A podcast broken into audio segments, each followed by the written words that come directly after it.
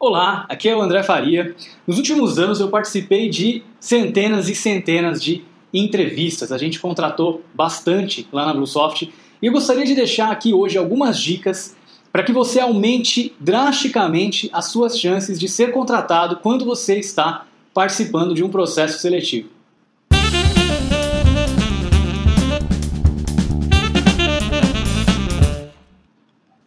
Dica parece bastante óbvia, mas olha, a grande maioria das pessoas acaba deixando de lado, negligenciando esse ponto tão importante, que é você deve conhecer a empresa que você está participando do processo seletivo.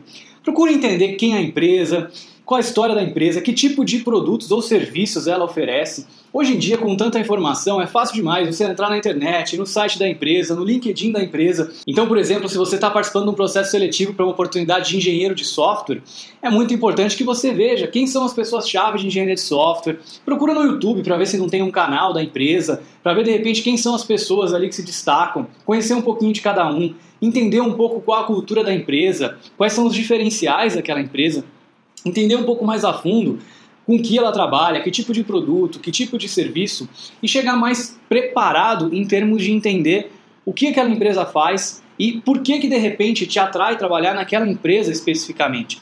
Quando a empresa sente que você está ali, não simplesmente por um leilão, fazendo uma série de entrevistas para ver quem vai te pagar mais, mas porque você genuinamente quer trabalhar naquela organização, naquela empresa que você se interessou em pesquisar e entender quem é aquela empresa, você aumenta drasticamente a sua chance de ser contratado. Com certeza você vai ser visto com outros olhos, porque infelizmente isso é algo muito raro na grande maioria dos candidatos, na grande maioria das pessoas que participam dos processos seletivos.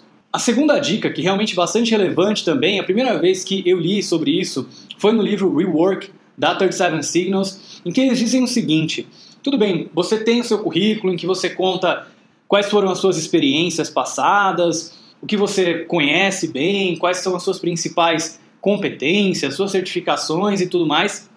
Porém, o que mais importa para eles é o que eles chamam de cover letter, ou seja, é aquilo que você, aquela carta que você escreve dizendo por que você é a pessoa certa, por que, que você está interessado em trabalhar para aquela empresa especificamente. Então, mais uma vez, para isso você precisa conhecer um pouco mais daquela organização, qual a expectativa dela e explicar por que você quer trabalhar ali, por que você acha que você merece aquela oportunidade, por que você acha que você é a pessoa certa.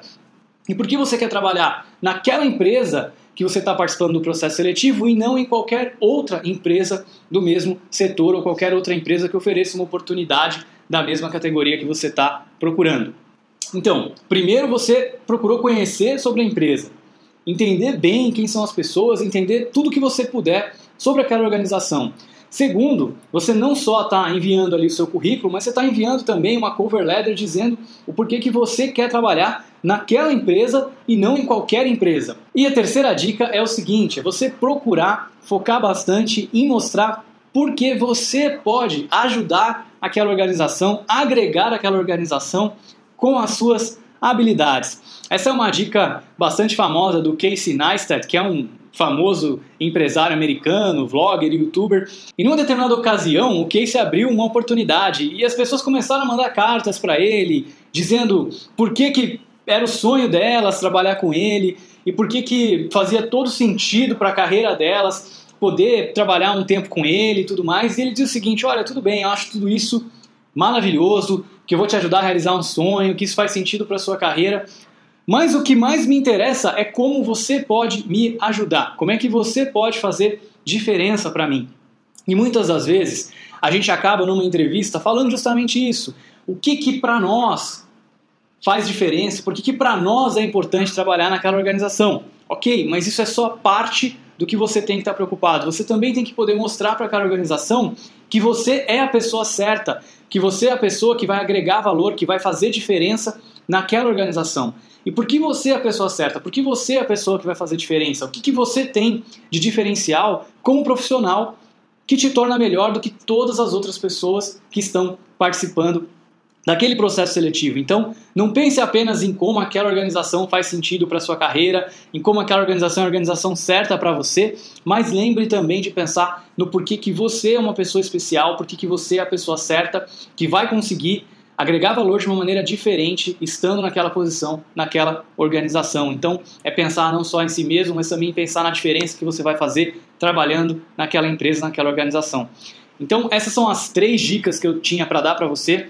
Eu tenho certeza que se você passar a usar essa abordagem, você vai conseguir aumentar drasticamente a sua chance de ter sucesso no processo seletivo. Espero que você tenha gostado dessas dicas. Se você gostou, deixa o seu like aqui no vídeo e compartilha com as pessoas que você sabe que estão aí participando de processos seletivos. Espero que você tenha gostado e te vejo no próximo episódio.